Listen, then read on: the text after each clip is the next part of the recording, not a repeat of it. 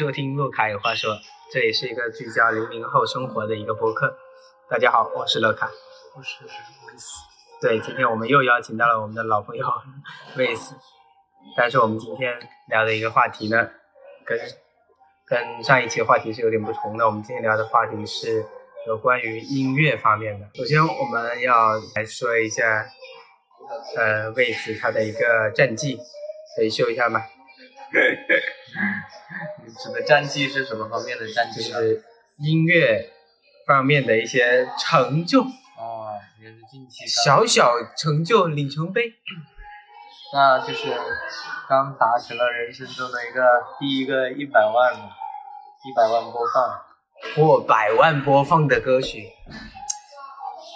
二十多岁出头的一个年轻人，这对很多人来说就是一个。不可想象的一个成就啦。那我们现在来好好问一下他，到底是怎么达成这个成就的？好，我们首先我想问一下，你的歌曲是一个什么样的歌曲呢？歌曲是一个，如果要分类的话，它是属于说唱，中文说唱。你已经把它细分到了中文说唱。中文说唱，来，我们来说一下中文说唱的一个。这个赛道这行业，我们来简单的解释一下，这是一个由因为，嗯，因从中国新说唱开始被大家所熟知的一个音乐的类型。嗯，其实我觉得，就 v 斯很聪明，就是 真的很聪明，他选的这个赛道就选的特别的聪明，这个年有感觉很年轻的一个赛道。好，你再夸。我不是不是纯夸，就是我们之前拿到了一些数据，是有说苹果的一个音乐嘛，说是第第一年那个播放量，周杰伦是霸榜的，所以我们当今流行歌都听到周杰伦的，周杰伦我们都知道他没怎么出专辑啊，但他的歌都是霸榜的，就代表我们听来听去还是那些歌，而你选择是一个很新的赛道，所以就不跟那种主流流行歌。所以相当于是跟他们不是同一个比较的。对对对，因为说流行歌我做不了。挺真实的，挺真实的。那我们来继续说一下啊，你现在作为一个校园音乐人，嗯，我们要如何成为一个校园一个音乐人呢？你觉得成为音乐人的一些标准门槛校园怎样的吗？校园音乐，嗯，首先你肯定是要在校园的。今天还挺轻松的，我们聊的。对，校园，像音乐人，肯定你需要具备一些对，对你，如果你想要创作，你肯定要具备一些基本的创作知识。你想创作一首歌，肯定是要结合你自己的情感，把你的情感，然后寄托于歌词上，然后通过歌词表达出来。因为歌曲的最终的受众还是人，他需要通过。听你的歌词，然后对你这首歌有一个大体的见解，然后最主要就是情感方面，也就是你选择是想要用流行的音乐的方式表达出来，还是用说唱歌曲的形式。然后我选择是用说唱，然后成为一校园音乐人，就是从你开始准备一首歌，到最终发布，呃，发布别人听到之后，大家可以给予了你一个头衔，叫音乐人。就是大概是这样，这就是最开始，嗯，被大家冠以一个音乐人的称号，也就是，也就是大家口中你变成了一个音乐人。我发现了一个关键，你都是围绕着一个歌，就是一个歌，还有就也就是他的作品，然后其次你说了音乐人是一个别人给你的头衔，对啊，所以我们这样子说。音乐人呢，就首先要具备自己的一个作品，对吧？那是必须的，要具备自己的作品，那不能什么作品都算作品，对吧？我觉得每个人对作品这个的衡量标准，那个标准都不是统一的，因为音乐性它太包容了，它包含的东西太多了。那只有真正能表达出自己情感，然后你的情感也是积极向上、正能量的一些东西，我觉得才算得上是音乐。如果是胡乱一通的话，那样的歌曲也算不上是真正有有用的东西。本来是想问的是什么样的音乐才叫合格的作品，但后来我感觉应该问的是什么样的音乐叫做一个好的一个作品啊，对，我不能说合格，因为这个标准在现在我们来说，每个人没法给标准，因为标准都不一样。那我们能被大众所接受的，就也就是一个好的作品。对，我们就来研究好的作品是什么。是要有一个好的作品，你觉得它是要具备一些什么样的一些元素要素呢？我不得不打断你一下。好好，就是想起从以前做音乐，人有方有有对音乐的评判是有下里巴人，有阳春白雪，就是古代对音乐。性的那些评判，但是放到现在来说，我们对音乐不应该是只是现在一个说什么样的音乐叫合格，而是只是只要这个音乐是大家有共鸣的，那我觉得它算上一个好的音乐。当然，它表达的思想，我刚才说的正能量，其实也不只是正能量，只要它能够表达你内心想要表达的东西，它都算一个好的作品。嗯，这是我想补充的。然后刚才洛卡问的问题是，嗯，对我刚刚问的问题就是。一个作品呢，一个好的作品，还要具备你一些元素要素？它的核心要素是什么？核心要素肯定是你想表达东西，也就是你的情感。再其次，你表达情感这个载体，歌词啊，再其次，嗯嗯，再之后就是你的表达形式。如果你选择一首说唱，那你的作曲你是要选择一个。富有节、富有感染力的节奏去打动他人，还是会有一个非常抓耳的旋律，让大家记住这首歌呢？然后结合这几点，再选择一个你觉得很符合你这首歌的伴奏，然后这些综合起来，我相信就能够打造出一首你自己满意的歌，然后大家能够有共鸣。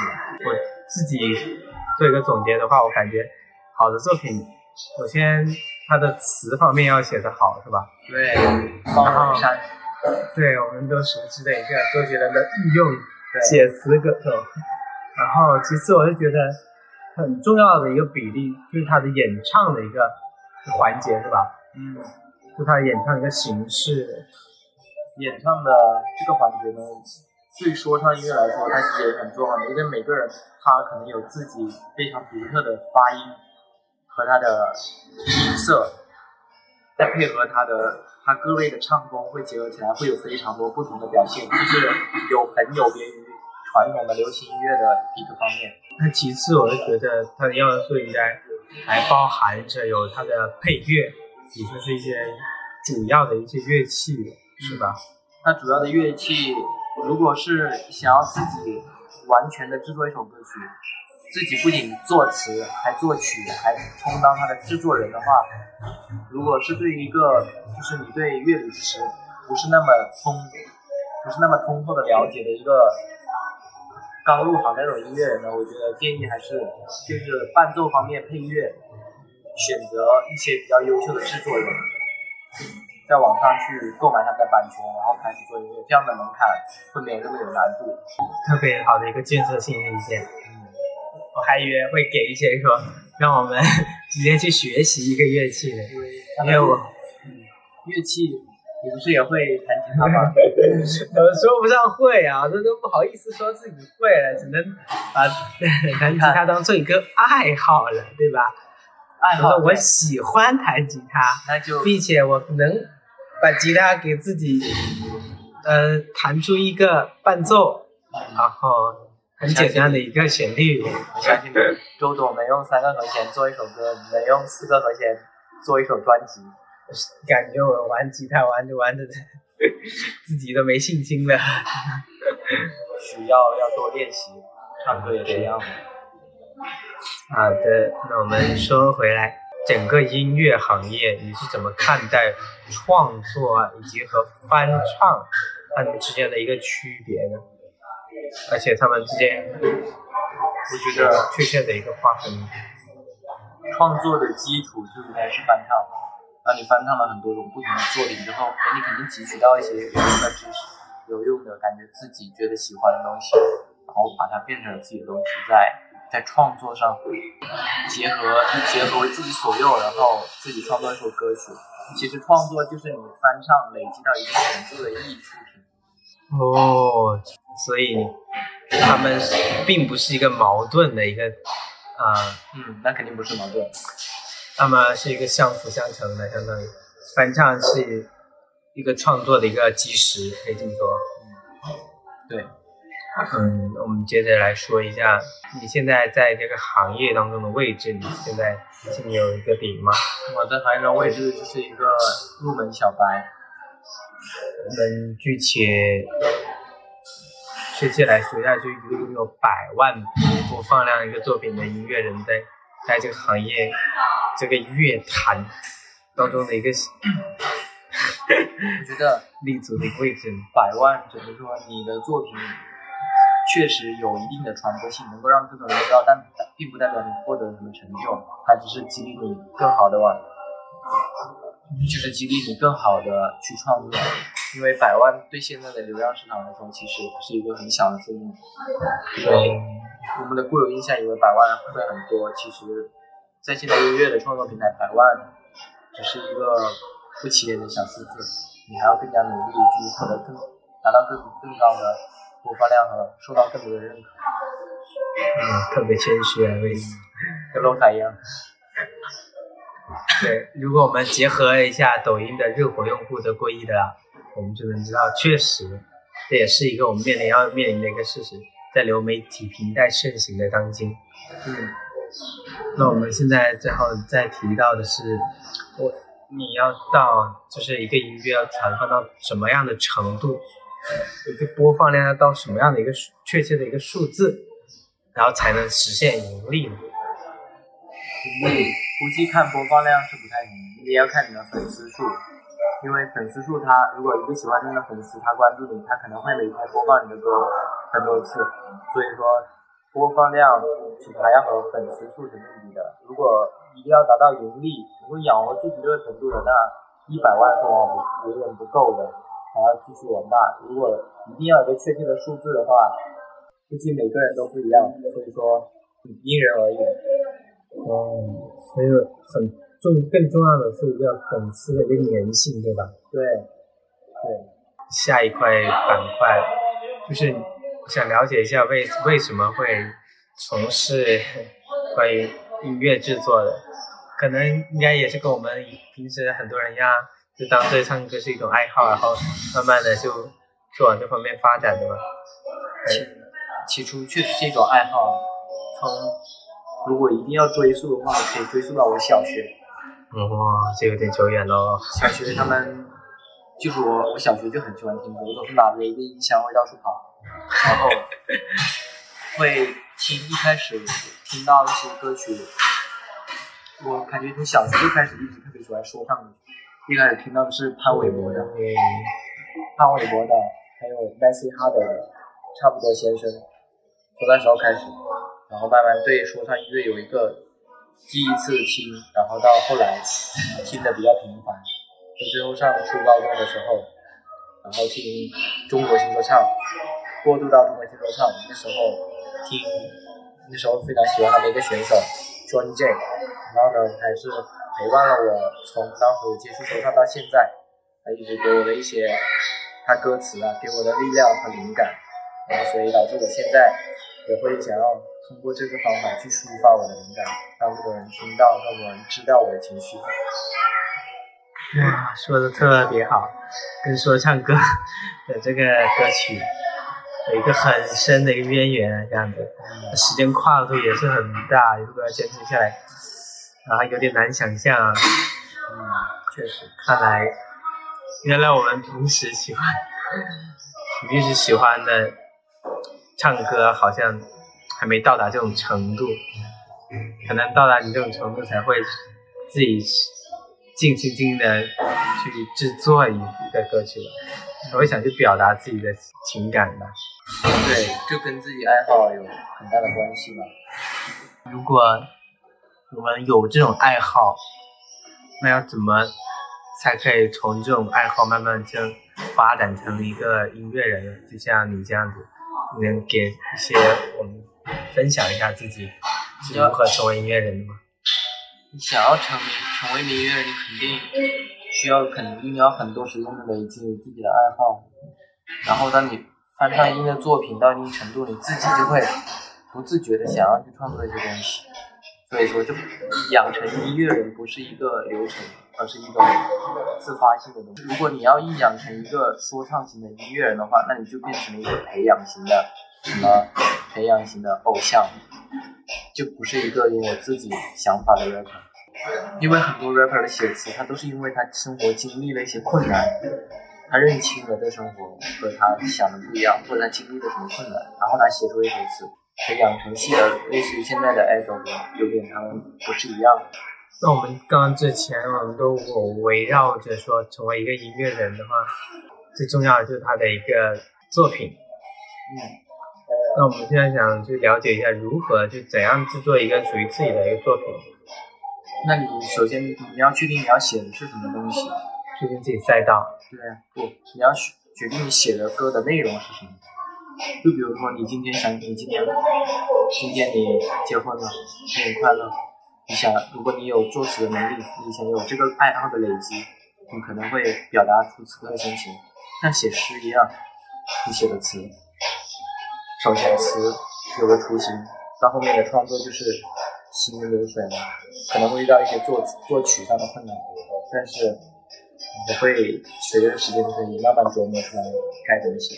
那如果我们一开始要做自己的作品，我们是不是要先选一下我们就是要想做的一个大类？比如说像你一样，你会去选择的是一个说唱类的。那要看你擅长什么了。哦，对。所以这个是要结合自己的擅长，嗯，对，选择好自己的一个细分赛道，流行还是像你的一个说唱。这里我想到一个例子，嗯，王王源。他演唱会上唱的就一点都不用去猜，那他是一个唱流行的新生代的歌手吧算。他唱的不用去猜，他唱的当然也是大家都对他的不太满意啊，对他说唱的唱功，因为他不属于这个赛道的。所以说，你如果想做一首自己觉得好、拿得出手的作品，还是得选择自己擅长的一块。了解到。那我们接下来说一下如何去制作。属于自己的一个好的一个合格的作品制作，又有分作品。我们之前有提到作品的各种要素，我们怎样一一的去完成？有关于我们现在从他的一个写歌方面说起，你是怎么达到写出一个作品的这个这种成绩？就是你只要经历了一些事情，你你只要有想法，你就一定要记录。就一定你手机肯定是不离手，你只要那有想法，就要把它给记录下来，抓住灵感是吧？对，碎片化。其实你写歌不是说我坐在这里一天啊，我就一首歌写完了，你可能是经历了半年，是碎碎这个片段的碎片化所记录的歌词，然后你在在某一天你花时间把它整理起来，它就是一首歌，而且是一首真实，不是你。花了一个小时写出来的作文那种，有一些编的成分在里面，但是完完全全是你个人很长一段时间浓缩的体现。了解到，那魏斯可不可以跟我们分享一下自己作曲的第一第一个作品，还记得吗？是怎么怎么坎坷？有没有一点坎坷的一些经历？记得。第一首作品是写给我高中的母校的，因为那时候从刚从高中毕业到大学，非常不适应那种环境。第一是不适应那种环境，第二是非常怀念以前的高中的那些时光。然后就会就找了一位一样会写词的女 rapper，然后再找了一位会唱 pop 会唱副歌部分的一位高中的同学，然后一起。完成了最初的一个构想，就是这首歌的雏形。之后呢，就开始我们的漫长的写词。我们确定了这个想法之后，就开始到处找伴奏，我们一起找，一起听。然后我也是花费了很长的一段时间去去想这个伴奏，去找这个伴奏，觉得共同觉得这个伴奏 OK 的，然后确定下来，然后开始我们修改歌词，也是修改了非常久。反正这个歌曲也是拖了半大半年才完成的，最后到发布录歌，就是写完了歌曲之后去找了一个房间去把它给录下来，录下来之后就简单的做了后期，然后发布在了网易云。然后当然也是最后也是成果也是收到了一些反响，收到了高中母校的学弟学妹们老师的一些认可，还是特别有意思的、有趣的一个分享。嗯，这个过程非常有意思，耐人寻味，我们听着都感觉自己也经历了一遍。所以我们要写歌，首先要有自己的一个经历，嗯，要对自己一个经历有一个感悟，嗯，这是你写作品的来源、一个灵感。对，然后其次，我看发现你有，你是找了一个，就是找人，找一些好伙伴，是吧？对，找到一些志同道合的人，所以爱好还是要有一个自己的交际的爱好，一个圈的朋友。对你有这个爱好，你自然会融入这个圈子，你会发现身边原来也有这样一群人。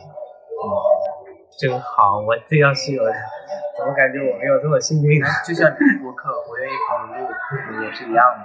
哎，啊，好会说话。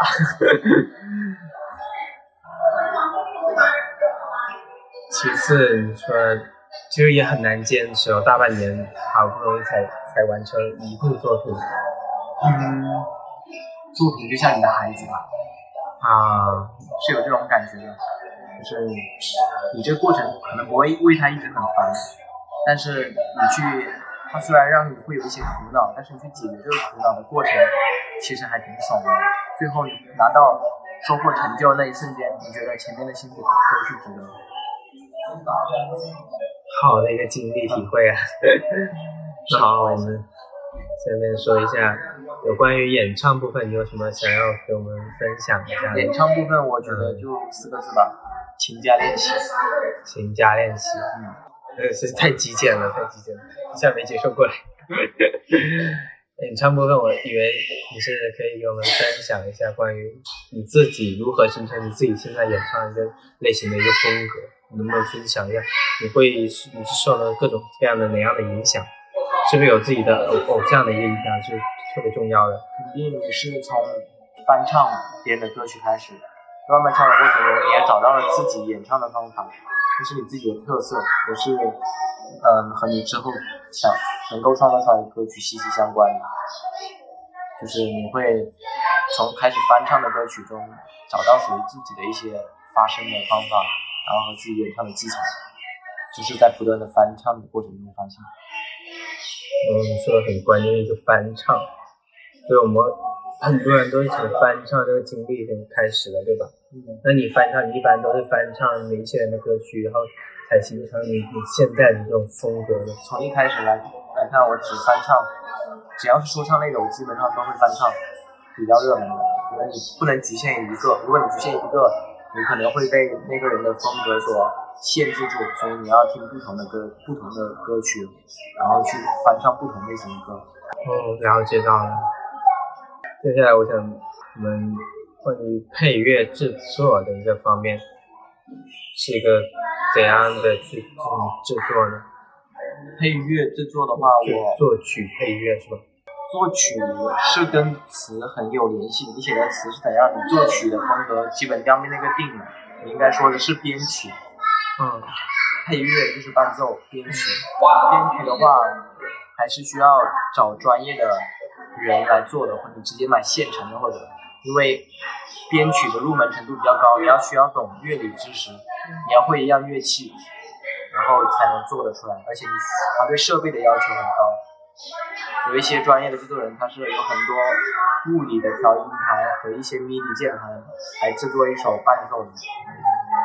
所以说，我们一开我们，而我，我来就拿我个人来说，我自己都是买别人现成的，或者是有编曲的朋友，找编曲的朋友去自己 DIY，在人家伴奏中间 DIY 一些鼓点或者节奏，来配合自己歌曲更加有力有力量。我还以为是做一些就是主主伴奏的，就有一些人做歌做灵感都会根据吉他，他自己会上传一种乐器，或者是根据自己的一个呃钢琴啊之类的，然后说唱一般，它它有采用钢琴或者吉他的部分的话，它是采样，就是采样就是去拿一些以前老歌或者现有的歌曲，来截取它中间的一部分，来当做一个嗯导入部分或者是中间的一些什么差异，就是采样。嗯，而且用钢琴、吉他一般都是流行，说唱一般不用，一般都是电子合成。嗯，了解到了，懂了很多知识。最后有关于后期制作方面的，后期制作方面，跟作曲是一样的，是吗？门槛很高，要找最好。它有门槛，但是门槛不是那么高，你自己摸索也是可以摸索出你自己一套。但是如果你想要去让你的音乐传播度更广，你还是需要找一些专业的人来进行更细腻的制作。你自己做的就可能比较粗，然后它它涉及到很多很多对音色的调整的方面，对歌曲的搭歌曲伴奏和词原声干声部分的搭配程度也有很高的要求的话，就需要找专业的人。我呢一般是找内包，就是找一些 内包熟悉的人 内包给他们。内包好，熟悉的人就叫内包嘛，不熟悉的就叫外包。了解到，就是你传唱的比较多的那个歌曲，大部分其实都是找其他人帮忙的吗？还是有有很多很多一部分是自己自己来弄后期？自己肯定尝试弄一下，但是也会发一个最原始的版本交给别人，自己最后听一下差别。然后发现自己还是有很多不足的做的地方，所以你自己是自己有个就是纯自己后期制作的一个歌曲的一个作品发布。嗯，这样不会，因为自己做的总是感觉有一些不完美。但是可以通过你刚刚说的那种方式去学习自己的后期制作方面的能力，对吧？看你要对你这首歌是怎样的评价。如果你是想拍短视频自媒体，自己录歌，当然可以自己调整。如果是你准备发布到一些各大音音乐平台上。呃，就是比较正式的，那你就需要找一些比较专业的人来完成你整个歌曲的制作。了解，很清楚。好了，我们这期洋洋洒洒聊了这么多关于音乐人方面的，大概我们也对他有个清晰的认知啊。我们对于音乐人的一些要具备的一些特征，一些具备的一些要素，大体都有一个了解。我们今天的节目就到这儿，感谢大家收听。嗯。他是罗卡，他是 Vis，我们下期再见。